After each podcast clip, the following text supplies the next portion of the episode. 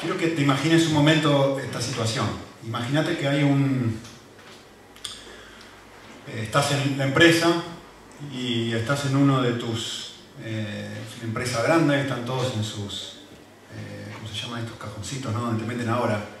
Eh, y todos están trabajando y de repente sale con, con pena, enojadísimo, el jefe de su despacho, enojado como nunca lo has visto, y se acerca a su secretaria y le grita de una forma, pero terrible.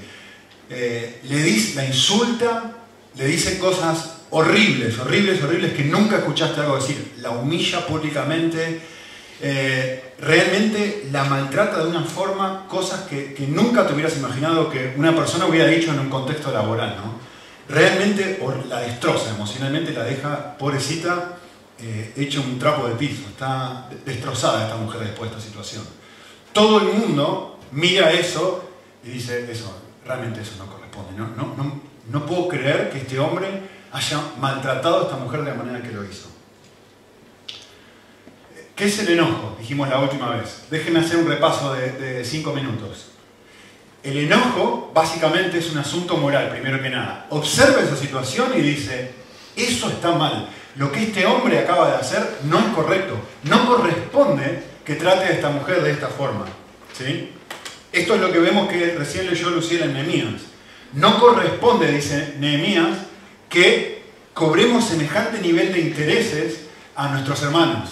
No, no corresponde que hagamos eso. Está mal. Se están teniendo que vender como esclavos, están teniendo que vender a sus hijos. Esto es, incorrecto, no corresponde. Y otra cosa que el enojo dice, o que el enojo revela, es que cosas son valiosas para mí. Eh, imagínense esto, imagínense que el esposo de esta mujer, de la secretaria, se entera de lo que ha pasado. Se entera de que este hombre le gritó de una forma, pero realmente de- desubicadísima. ¿Cómo va a reaccionar? La respuesta es obvia, ¿no? Se va a enojar. Y corresponde que se enoje. ¿Por qué? Porque el enojo está diciendo, no, no, lo que este hombre ha hecho no corresponde, está mal. Y no solamente está mal, también está diciendo, tú eres valiosa.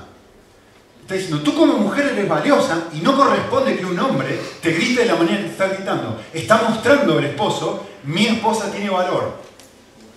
Hasta ahí todo bien. De hecho, el esposo, dijimos la semana pasada, cualquier persona cuando se enoja se pone una posición de juez diciendo lo que esta persona ha hecho es incorrecto y todo el mundo debería coincidir conmigo. Yo soy autoridad en esta evaluación. No es que es una opinión personal, no es que simplemente es una preferencia, bueno, pintemos eh, esta, la casa de un color o pintemos la de otro. No se está tratando de una cuestión de preferencia, se está tratando de una cuestión moral, en donde hay un absoluto y yo estoy diciendo esto no corresponde. Hasta ahí vamos bien. Sin embargo, ponerme en una posición de juez es algo neutro, pero es extremadamente peligroso. Jesús nos advirtió esto en Mateo, ¿no? ¿Se acuerdan? Que primero hay que sacarse la viga del ojo para poder criticar a otra persona, ¿no? Entonces, yo quiero que piensen esto. ¿Qué pasa ahora si el marido toma un revólver, va a la empresa y le pega un tiro al jefe? Y uno dice, no, no, no, está mal. O sea, ya el enojo que el marido tenía, lo que el, jefe le dijo a la mujer- hizo a la mujer, estaba muy mal. Es verdad que la mujer es importante. Y es verdad que te has puesto en una situación de juez y has evaluado correctamente. Pero también es verdad, dijimos la semana pasada, que este deseo de que se haga justicia puede desbocarse como un caballo y transformarse en una pasión, en un deseo sin control. Y está tan descontrolado este deseo que soy capaz de asesinar a alguien. Soy capaz de matar a alguien. Y esto es el caso que hemos visto en el marido, ¿no? O sea, obviamente nosotros podemos ver esto en grande y decir, vale, lo que el marido hizo se pasó de línea, ¿no? O sea, vale, no, no- corresponde que una mujer le grite a un hombre, pero tampoco corresponde que el hombre tome un revólver y le pegue un tiro al jefe. Te has desbocado. Eso que has hecho no, tampoco está bien. Y uno, es muy fácil ver esto en un ejemplo grande así, ¿no? Pero el desafío de Santiago es, justamente que vimos la semana pasada, es, yo puedo hacer eso con mi boca. Yo puedo hacer eso con, mi actitud. Yo puedo tomar algo correcto, un deseo correcto de que se haga justicia, y como un caballo desbocado, tratarte con indiferencia, enojarme, depende de lo que soy, ¿no? hablamos de dos manifestaciones diferentes del enojo. Algunos te van a tratar como una especie de volcán, ¿no? como este hombre, te van a gritar, te van a decir todo lo que piensan, van a actuar de una manera desmedida. Otros te van a castigar de una forma alternativa, con distancia, con su silencio, con hablando mal de ti cuando no estés presente, etc. Pero el punto es, probablemente tengas razón. El problema es cómo uno maneja la situación de injusticia. Si la manejo como un caballo desbocado o si la puedo manejar de una forma sana. Por eso hablamos de dos tipos de enojos. Estoy haciendo un repaso de lo que vimos la última vez. Y dijimos que hay dos tipos de enojo. Un enojo correcto y un enojo incorrecto. Y vimos a Nehemías mostrándonos de qué se trata el enojo correcto. Eh, dijimos que el enojo correcto, como Nehemías nos muestra, primero dice, vale, la vida no está en tener razón. La vida no está en hacer lo que quiero, la vida está en otro lado, la vida está en Cristo. Y yo puedo tener razón o no tener razón, pero si yo pierdo a Cristo y me desboco como un caballo, finalmente si obtengo o no obtengo lo que quiero, ya lo perdí todo porque lo perdí a él. Entonces, Nehemías es consciente que lo más importante en el momento de estar enojado es volver a darme cuenta, es poner a Cristo primero. Tengo que poner, Él tiene que ser mi perla de gran precio. Si no, ya perdí. Voy a tener un enojo eh, incorrecto, ¿no? Y justamente eso va a manifestarse en una actitud equivocada, vamos a hablar más de esto hoy, mientras que el enojo en Cristo es, vale, yo puedo decir esto es incorrecto, pero lo puedo manejar de una forma en donde no hiero a las demás personas, etc. Y las últimas dos cosas que dijimos la última vez fue que justamente el enojo egoísta siempre sí o sí quiere tener razón y este testarudo, ¿no? Y hablamos acerca de, yo les dije, como una característica de nuestra cultura, de donde nos estamos moviendo, es justamente esto, ¿no? Entre paréntesis, ayer salimos con mis niños, eh, hubo una reunión aquí de mujeres, ¿no? Entonces, lo que hice es, eh, mi esposa vino aquí, estuvieron todas juntas, pasaron un tiempo muy lindo, entre paréntesis, y eh, me fui con los niños y fuimos, los llevé a comer ahí a un chiringuito, iba a decir otra cosa, a un chiringuito, y fue muy interesante esto. Había una niña que hizo esto, miren lo que hizo. La mamá y papá estaban sentados en la mesa, la mamá y papá le dijeron, tenés que hacer esto. Y la niñita fue, se puso en el medio, había unos juegos ahí como en la plaza, ¿cómo se llaman esto? Juegan los niños. En un parque de juegos. La niñita fue, se puso en el medio del parque de juegos y se puso así, para abajo, gritando, o sea, así como diciendo, no voy a hacer lo que vos quieras. En el medio de todo el mundo, igual, me se acordaba de esto. Exactamente igual. Y yo me quedé mirando y digo, a ver qué hacen los padres, ¿no? Y digo, bueno, primero fue el papá. No, la pudo mover. No, la pudo mover. Después fue la mamá. No, la niña no hizo. Y saben, esto fue, había que haberlo grabado, tenía que haber puesto así el móvil para grabar la situación, ¿no?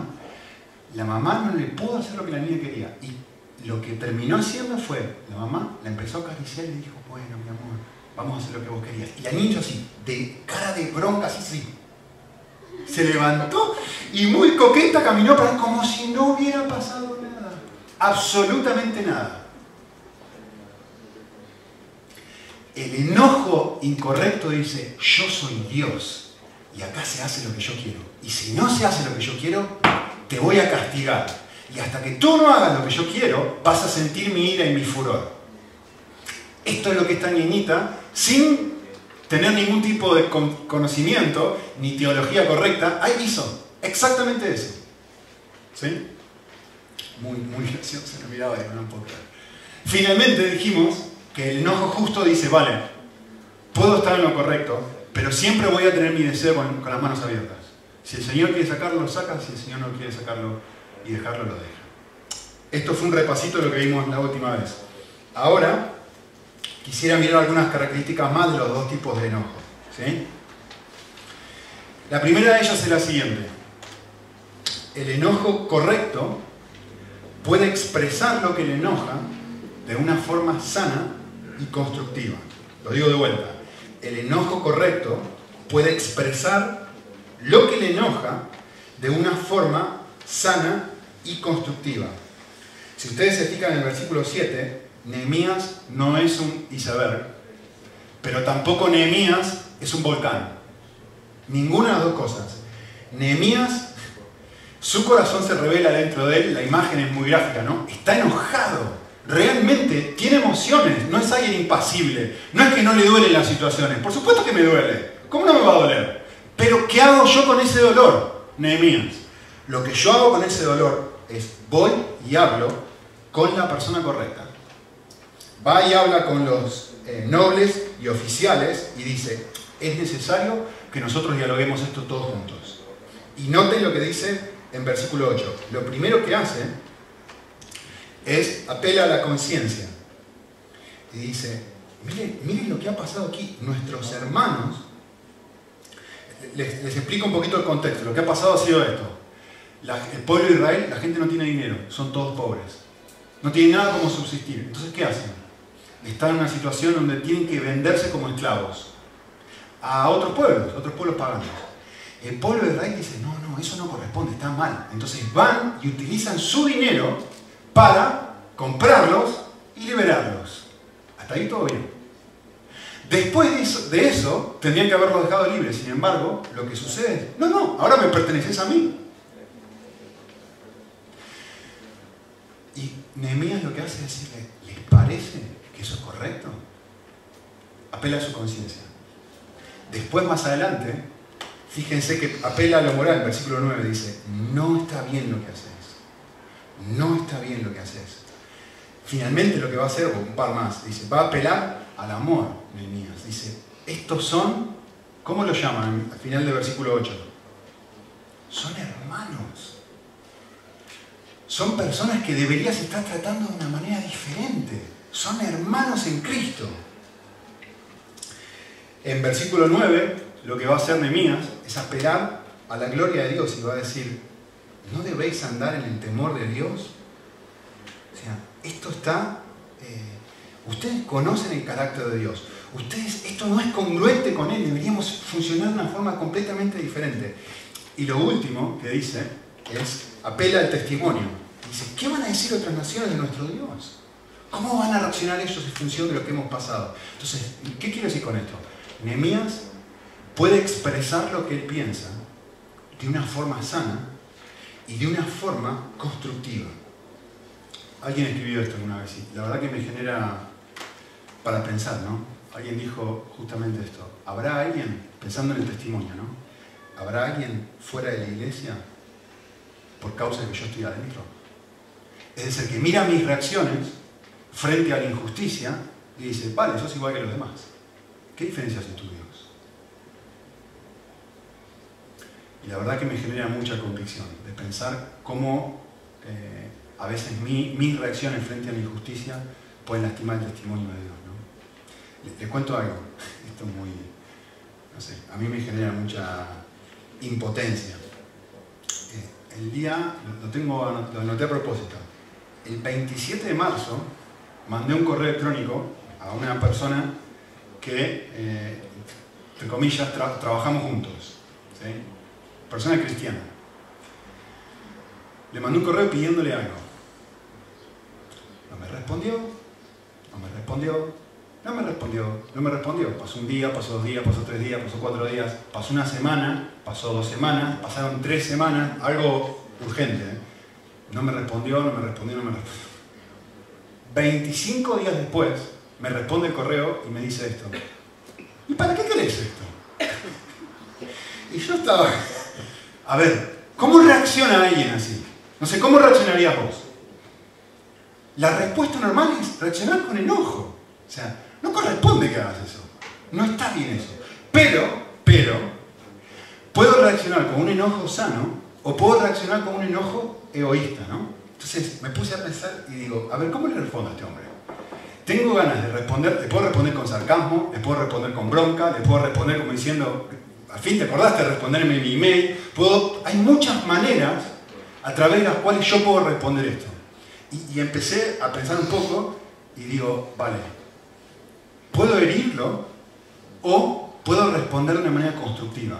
E intenté responder el correo diciéndole, bueno, de una manera en, donde no generar mm, distancia de esta persona. ¿no? Les aclaro, no me ha respondido el correo todavía, le volví a escribir y todavía no me ha respondido el correo. Pero la pregunta que intenté hacerme es decir esto, vale, ¿cómo puedo hacer yo para acercarme a una persona que pareciera tener una relación distante conmigo? Yo sé que este hombre responde los correos rápidamente. A otra persona. A mí no. No sé por qué. Puedo imaginármelo, pero no, no sé por qué.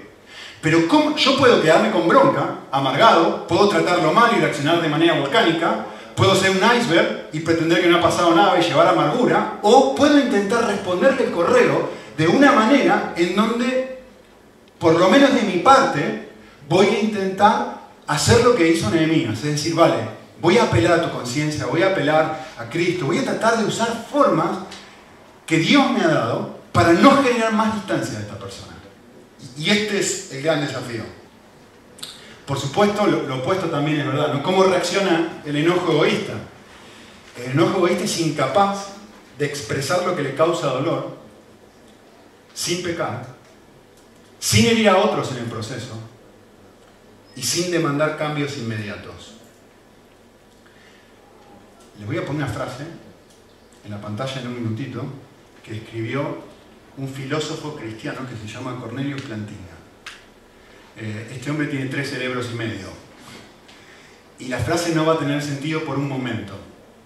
Pero después de explicársela, creo que les va a bendecir muchísimo su vida. Es una frase muy cortita, pero muy profunda. ¿sí? Es un filósofo, así que tengan paciencia. ¿Vale? Eh, él escribió sobre este tema y dijo esto. Escuchen bien. ¿eh? Él dijo así, nadie, nadie es más peligroso que una víctima. Lo digo vuelta. Nadie es más peligroso que una víctima. ¿Qué es lo que él está diciendo? Él está diciendo esto. Hay un niñito en el colegio que le pega a, a otro niño y le pega y le pega y lo insulta y lo trata mal, etc. Y uno, tiene ganas de agarrar a ese niño y, acogotarlo, ¿no? Especialmente si le está haciendo eso a, tu, a tu hijito o a tu hijita. Sin embargo, uno estudia un poco la vida de ese niñito y se da cuenta que en casa su papá le grita y muchas veces por ahí no le pega, pero lo maltrata y lo trata con cariño, etc. Y lo que el niñito ve en el padre termina repitiendo. Ahora están de moda las, series de televisión que el FBI o la policía o lo que sea persiguen asesinos seriales, ¿no? Y yo no sé si han visto alguna de esas, si les gusta o no les gusta, no sé qué, pero cuando uno ve una de esas hay algo muy interesante, que los asesinos seriales, en general, o las personas que son abusivas, etcétera, también han sido abusados, también han sido lastimados y también han sido tremendamente heridos. Lean. No hay nadie más peligroso que una víctima.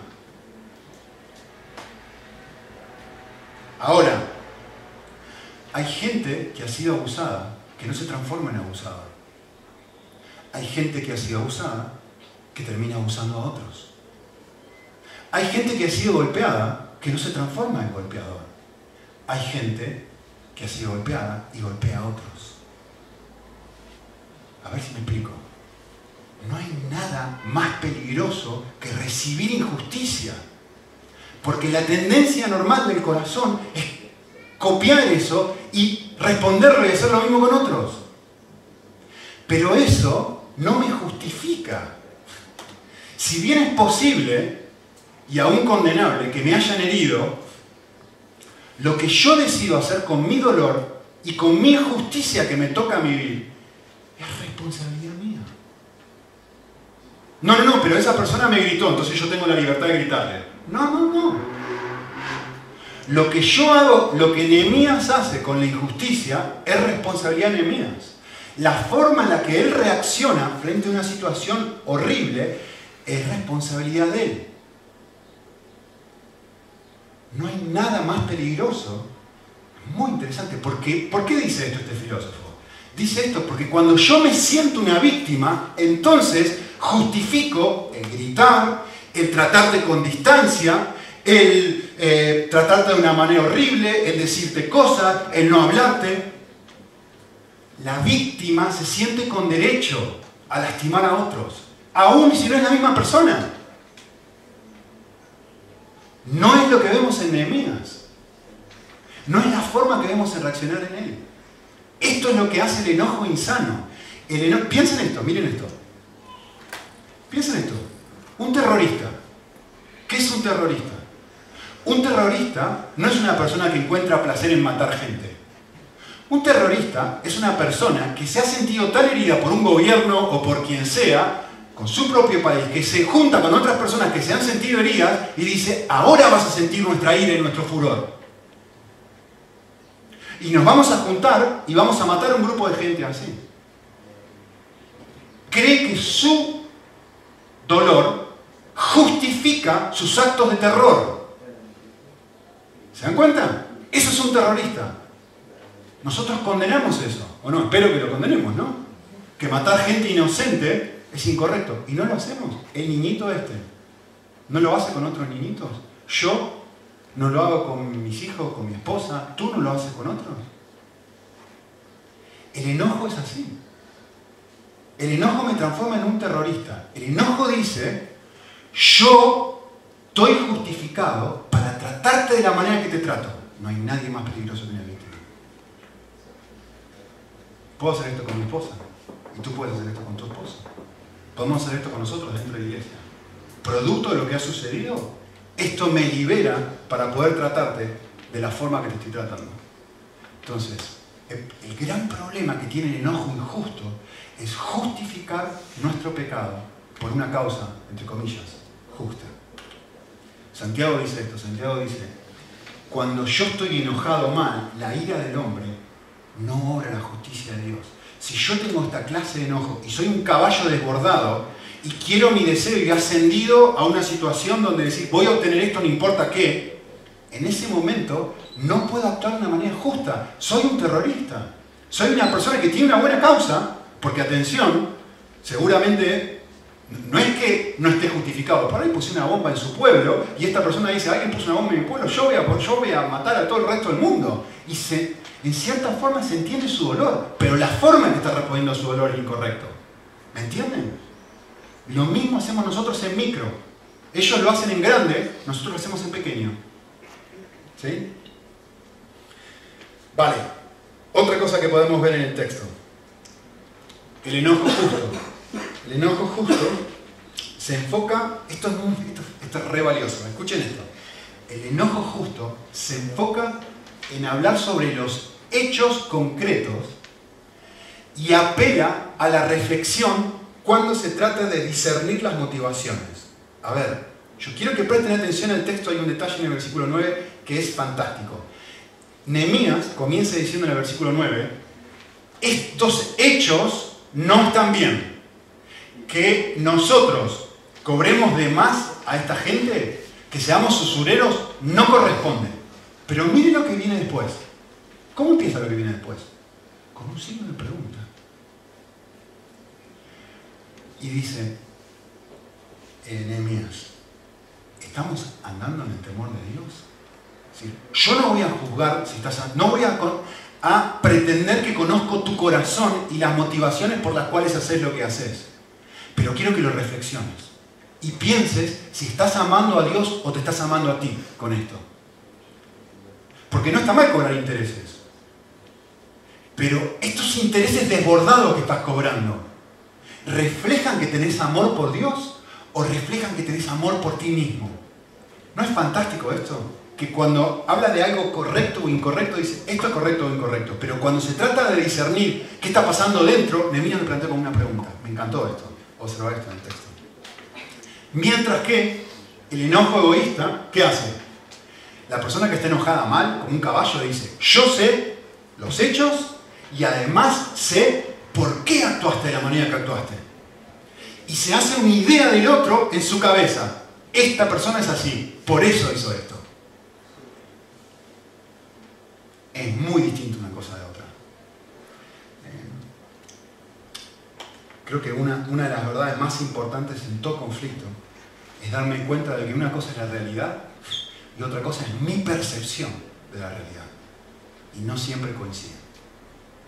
La persona más volcánica tiene una, analiza rápido y porque rápidamente esta es la percepción que yo tengo y la persona más tipo iceberg aguanta, aguanta, aguanta, aguanta, espera, espera, espera, se hace una idea y ya está, la vas a mover de ahí ni loco. Esa es su realidad.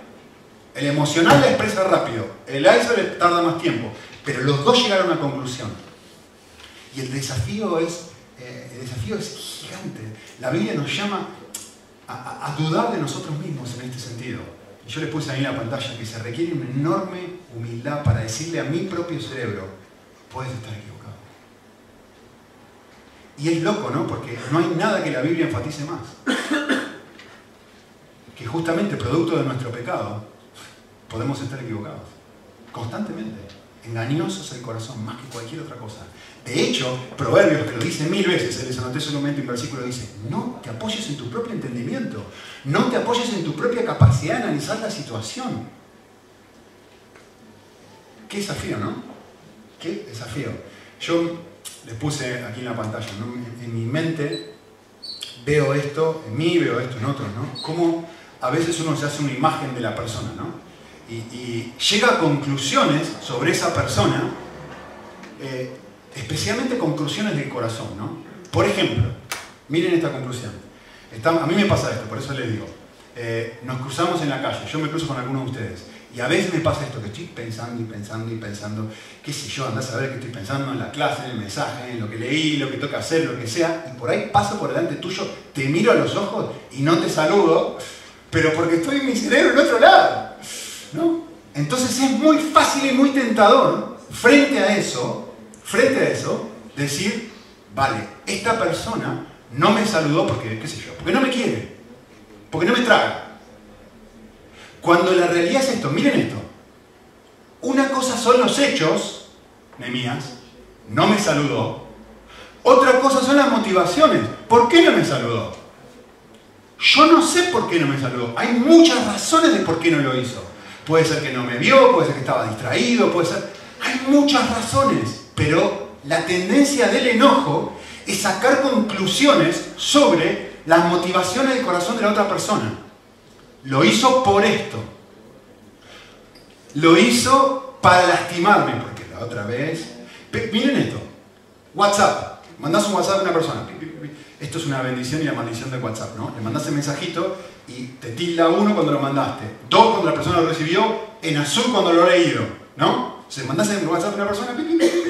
Estás esperando una respuesta como yo, correo electrónico, ¿no? Entonces le mandás el WhatsApp. Ting, ting, ting, azul. Vale, lo leyó.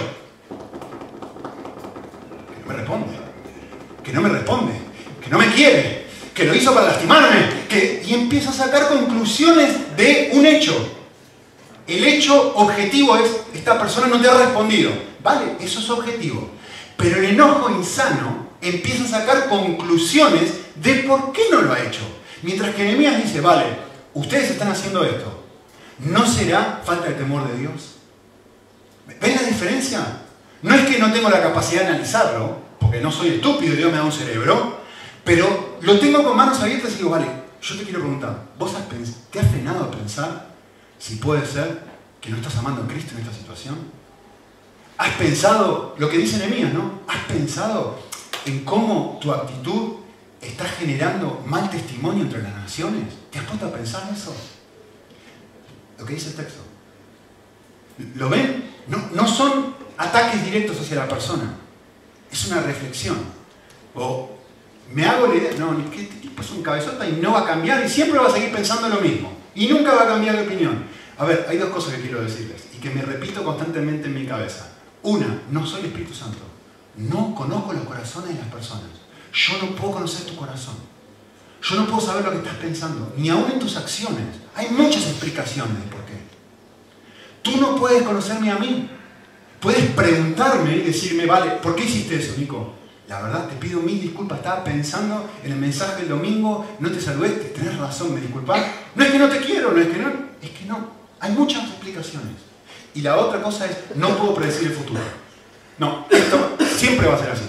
Y nunca va a cambiar de opinión. Especialmente maridos y mujeres y esposas. Siempre hacemos esto con el otro. ¿no? Siempre, tú siempre actúas de una forma. Nunca vas a cambiar. No puedo predecir el futuro, no sé el corazón, no sé lo que el Espíritu Santo va a hacer en los corazones de otros. ¿Vale? Entre paréntesis, que estaba charlando con mi esposa sobre esto y creo que fue ella la que mencionó esto y, la verdad que me pareció tan precisa la palabra. ¿Saben cómo se llama esto en la Biblia? ¿Hacer esto con alguien? Cuando yo llego a una conclusión sobre cuáles son las motivaciones de tu corazón, la Biblia llama esto presunción. Este es el pecado de la presunción. Donde tú me has, como un juez, condenado, clasificado y llegado, has funcionado el Espíritu Santo sobre mi vida y me has dicho, esto es quien tú eres por dentro y no vas a cambiar. ¿Se, entiende la palabra, no? ¿Se usa aquí esta palabra? Sí. ¿Sí? por supuesto, es un sinónimo de orgullo, ¿no? La presunción. Es que yo sé lo que está pasando aquí, cuando la realidad es yo no sé qué está pasando. Es un caballo desbocado. El deseo estaba bien, pero te fuiste de tema, como decimos en Argentina. Seis. Eh, el enojo justo habla de su enojo con la persona correcta. Dialoga con respeto con quien está enojado. Y lo vemos en Nehemías otra vez.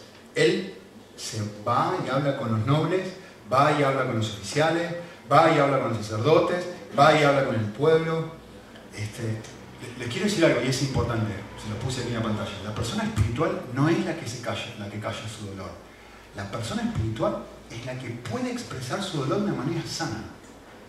Ni como un iceberg, ni como un volcán, de una forma sana.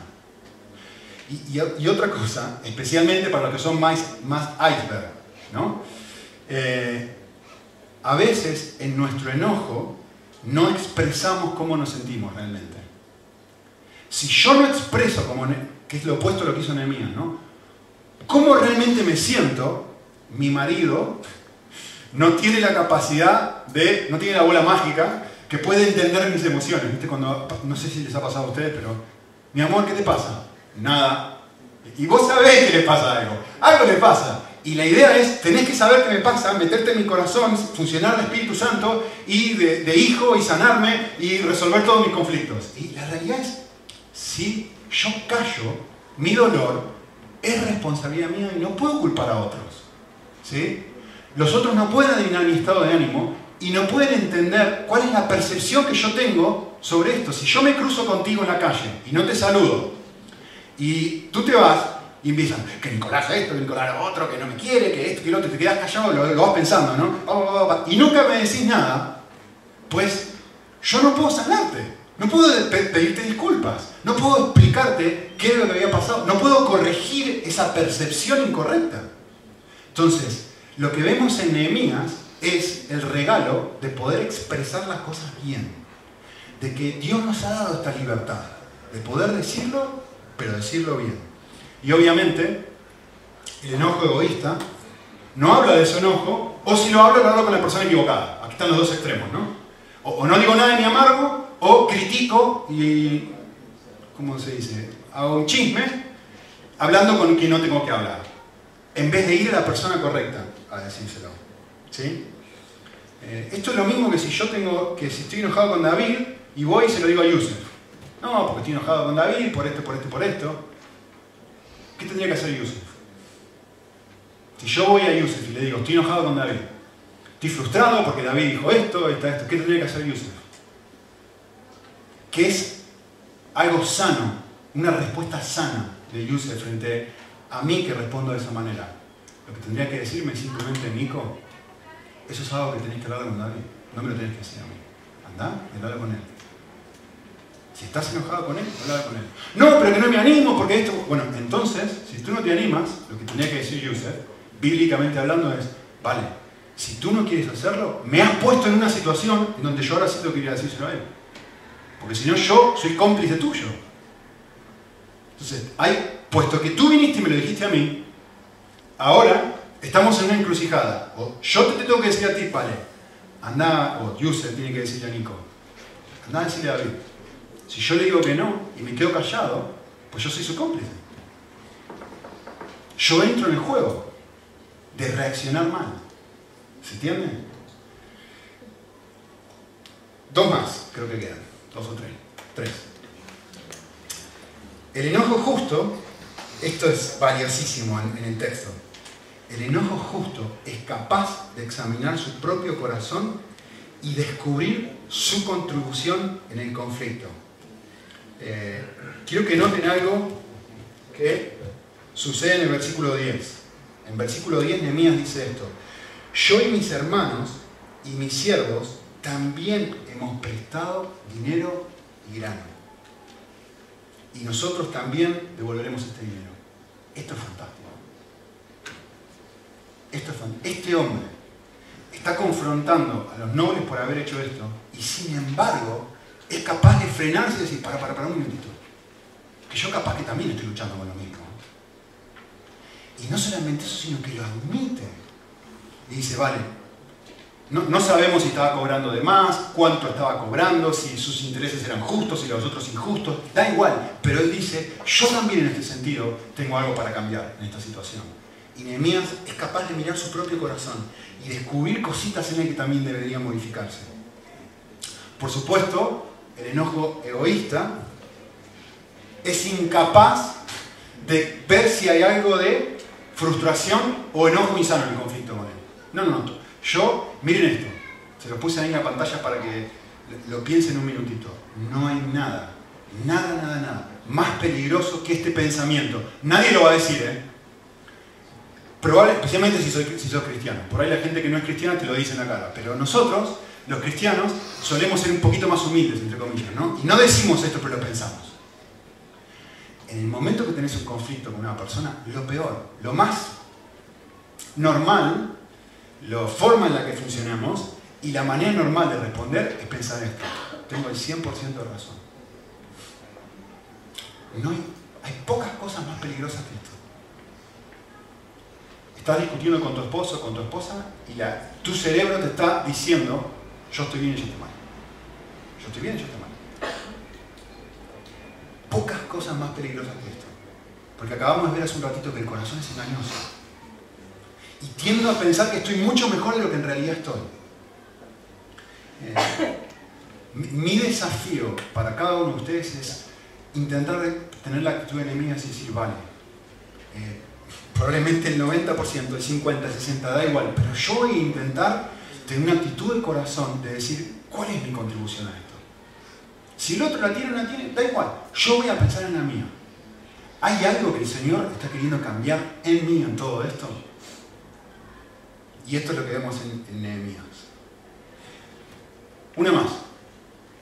El enojo justo, y esto también me gustó mucho, cuando se da cuenta que hay pecado en él, no lo oculta, lo acepta sin dar razón ni excusas. Me llama mucho la atención que Nehemías no solamente eh, admite que él también ha cobrado los intereses, sino que Nehemías lo deja registrado en un libro. No lo oculta. Tú y yo sabemos lo que ha pasado. No lo tapa, no da excusas. Y no dice, bueno, pero por ahí yo cobré menos que los otros, no, pero en realidad yo lo hice. Por ahí, algunos comentaristas, al estudiar un poco el texto, decían que probablemente no fue él en sí el que lo hizo, sino que como era el gobernador y estaba tan ocupado, seguramente que tenía algunos siervos que, a los cuales él les habrá dicho, mirá, andar, esta gente está sufriendo, pobrecitas, son esclavos, andá y pagales y liberarlos. Entonces hay muchos comentaristas que dicen, seguramente él lo que quiso hacer fue ayudar y terminó haciendo esto, ¿no? Y a mí me llama mucho la atención y digo, que a mí le da igual. Finalmente él deja registrado diciendo, yo también. Yo también. Yo también. Por supuesto, el enojo egoísta, cuando la otra persona le marca un error, bueno, trata de, taparlo, se defiende, eh, le esquiva, cambia de la conversación de, de, la línea de la conversación, le cuesta muchísimo, muchísimo, muchísimo reconocer su parte. Y la última cosa que me parece algo tan bonito del texto, tan bonito, ah, entre paréntesis, lo acepta sin dar excusas. Miren lo que dice el versículo. Eh, entonces, versículo 12, ellos dijeron, ¿quiénes son ellos? En el contexto. Los nobles, son los oficiales, y son todas las personas a las que Nehemías está confrontando. A todas las personas que Nehemías están confrontando, no solamente Nehemías reconoce su error, también los que son confrontados lo reconocen. Esto me, encantó en el pasaje. Porque vemos que es una respuesta preciosa de la gente a la que se le está marcando su pecado. Le dice, vale, devolveremos el dinero. Tienes razón, no corresponde. Y no ponen excusas, tampoco ellos. Aún las personas que están cometiendo el pecado. Es precioso esto, ¿eh? es muy bonito. Porque no dicen, no, no, que en realidad tampoco ellos ponen excusas. Dicen, es verdad, tenemos que cambiar. Y la última cosa muy relacionada con esto que vemos es el enojo egoísta casi siempre termina con distanciamiento. O termina con el conflicto no resuelto. O, en el mejor de los casos, termina con una reconciliación superficial. Eh, para mí hay algo que la Biblia muestra muy claro y que a veces perdemos de vista. ¿no? La paz, es decir, la ausencia de guerra, no es lo mismo que la reconciliación. Lo digo de vuelta, la paz no es lo mismo que la reconciliación. Eh, el enojo insano se conforma con, vale, ya no estamos agrediendo más. Tú para allí, yo para aquí. Ya está. Por supuesto, la relación no quedó así, la relación quedó distanciada. Pero bueno, estamos en paz. Y el desafío es cómo podemos volver a una situación en donde estamos así otra vez. Creo que esto es el desafío del texto. Eh, yo le puse ahí el texto fantástico como termina, ¿no? Dice, el, enojo justo busca recomponer la relación al punto de que ambas partes, ambas partes queden sin amargura y sin enojo. No, no solo yo, sino ambas partes queden sin amargura y sin enojo. Y tiene como objetivo final el poder volver a adorar juntos. Fíjese cómo termina el texto. El texto termina de esta forma, versículo 13. Y toda la asamblea dijo, amén. Y alabaron juntos al Señor. No hay bronca, no hay amargura, no hay resentimiento, hay perdón completo, nadie está enojado con nosotros. Hubo un conflicto, sí, vale. Hay conflictos en la vida, hay un montón de conflictos. Pero cuando lo tomo de una manera sana y nos confrontamos de una manera sana, podemos terminar juntos mejor de lo que estábamos antes. No hay problema. Aún el matrimonio funciona así. No es que no va a ser matrimonio perfecto. Yo no sé ustedes, yo no tengo un matrimonio perfecto. Tengo un matrimonio que está buscando crecer. Y sería utópico de mi parte decir yo nunca voy a discutir con mi esposa, me voy a pelear con ella. Pero es, un, es como, decía un pastor en los Estados Unidos, me encantaba, decía esto, hay que aprender a pelear bien. ¿Cómo discutimos pero bien? De manera santa. ¿Cómo aprendemos a lidiar con estas emociones sin ser un iceberg, sin ser un volcán, en donde Dios me da libertades para poder expresar las cosas de una manera cada vez menos hiriente, donde te puedo decir la verdad y no tengo que esconder, donde tú la recibes, yo te pido perdón, tú me pides perdón, donde estamos constantemente enviándonos a nosotros, cada uno al otro, donde te puedo expresar lo que me duele sin ser un terrorista, sin ser un caballo desbocado, sin herirte en el proceso, pero donde tenemos una relación clara, donde podemos hablar las cosas. ¿sí? Eh, así que esto es el desafío. Y simplemente quisiera terminar diciendo esto. Eh, esta clase de vida que, estamos viendo aquí, esta clase de enojo, eh, no, es algo que nosotros podemos vivir. Yo, yo, no sé ustedes, pero a mí no me sale vivir de esa forma. Me sale más bien vivir como la niñita que se va al medio del parque y dice me voy a quedar aquí empacada hasta que haga mi voluntad. Y esa es la forma por defecto en la que todos funcionamos. Eh, como alguien dijo una vez, la vida cristiana no, es difícil de vivir, la vida cristiana es imposible de vivir. Y, al escuchar todas estas cosas, eh, creo que el desafío más grande para nosotros es el siguiente. Eh, si escuchaste todo el listado de cosas que he venido diciendo y decís, vale, yo estoy bastante bien, no es la mejor de las noticias. Si escuchaste todo este listado de cosas que he tratado de mostrarles y decís, yo con esto mucho y a mí esto me cuesta y esto es así, estás en buen camino. Porque el desafío más grande es darme cuenta de que si Cristo no está en mi corazón, haciendo, generando esta clase de actitud dentro de mí, yo no puedo vivir de esta forma. O soy un iceberg o soy un volcán. Y la única forma de poder cambiar esto, la única forma de poder cambiar esto es volver a darme cuenta o volver a atesorar a Jesús como más grande de todos mis tesoros. A lo largo, espero que a lo largo de todo lo que hemos charlado, nos hayamos dado cuenta de una cosa, que el enojo muestra lo que valoro. Si me enojo por algo, es porque amo ese algo. Y si me enojé como un caballo, me enojé de más, es porque amé eso de más. Y la Biblia es clara que no puedo tener dos amores, porque voy a amar a uno y odiar a otro. ¿O no? Entonces, esto nos muestra que cada vez que yo me enojo de una manera desmedida, perdí mi primer amor. Lo que, lo que ha pasado es que Cristo ha dejado de ser mi perla de gran precio.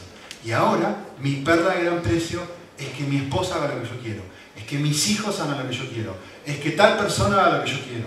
Mi perla de gran precio era mi razón de vivir, mi máximo amor, mi Dios en este momento, es esto. Por lo tanto, lo que necesita cambiar es, necesito volver, primero necesito pedir perdón y darme cuenta, vale, me desboqué.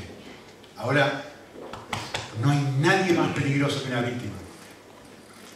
De víctima me transformé en un victimario. Necesito pedirle perdón a Cristo y en ese proceso recuperar y decir, vale, necesito que tú seas, vuelvas a ser mi primer amor. Y ahí es donde otra vez, ok, vale. No, no, no en un momento, digamos, de hablar con palabras, ¿no? que mi corazón yo vuelva a entronizar a Jesús y que Él dentro de mi corazón vuelva a ser lo primero, entonces ahora puedo tener esto así. No, estoy hablando de, pedir perdón y levantarse, ¿eh? estoy hablando de un cambio de actitud interno que Dios produce dentro mío, en donde ahora finalmente digo, ¿sabes qué? Ya me da igual. Pero, no insanamente. ¿Qué, es lo que va a suceder? Ya está, ya está. Ahora, me ahora amo otra cosa. Ya, ya no amo que mi esposa coincida conmigo. Ya no amo que mi esposo esté de acuerdo ahora amo otra cosa. Y, puedo tener esto así. Expresarlo bien, pero con una actitud diferente. ¿Vale? ¿Oramos?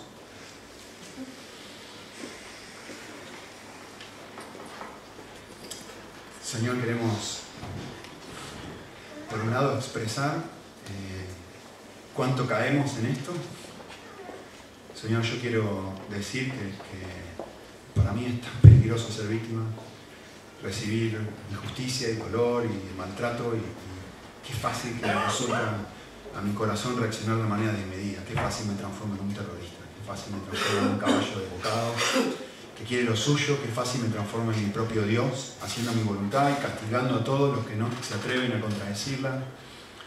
Señor, yo sé que eso es la tendencia interna de, de todos, no solamente la mía, sino todos. Y Señor, gracias, gracias que has mandado a Cristo para revertir esta actitud en el corazón y que tú dentro nuestro eres capaz de cambiar la dinámica del corazón. Eres capaz de suavizar y enternecernos, eres capaz de, generar bondad donde hay odio, eres capaz de generar eh, sensibilidad donde hay terquedad, eh, eres capaz de generar manos abiertas donde hay manos cerradas, Gracias Señor que tú eres de esta forma y que tú eres el único que puede, como dice el proverbio, tú, sostienes el corazón del rey en tu mano y como, como un canal lo llevas por donde quieres, Señor. Gracias que, que tú puedes hacer eso en mi corazón y el corazón de todos nosotros. Oramos para que como iglesia, Señor, frente a las diferencias y frente a las diferencias de opinión o de perspectiva, Dios, recordemos que, que finalmente el objetivo más grande de la vida no está en ningún otro lado más que en ti, Señor. Y que esto nos enternezca, nos suavice, nos ayude, Señor, a, como dice el texto, a terminar adorando juntos, Señor. A terminar con una relación cada vez más profunda en nuestros matrimonios, en, nuestra, nuestro trabajo, en nuestras amistades, entre nosotros, Señor.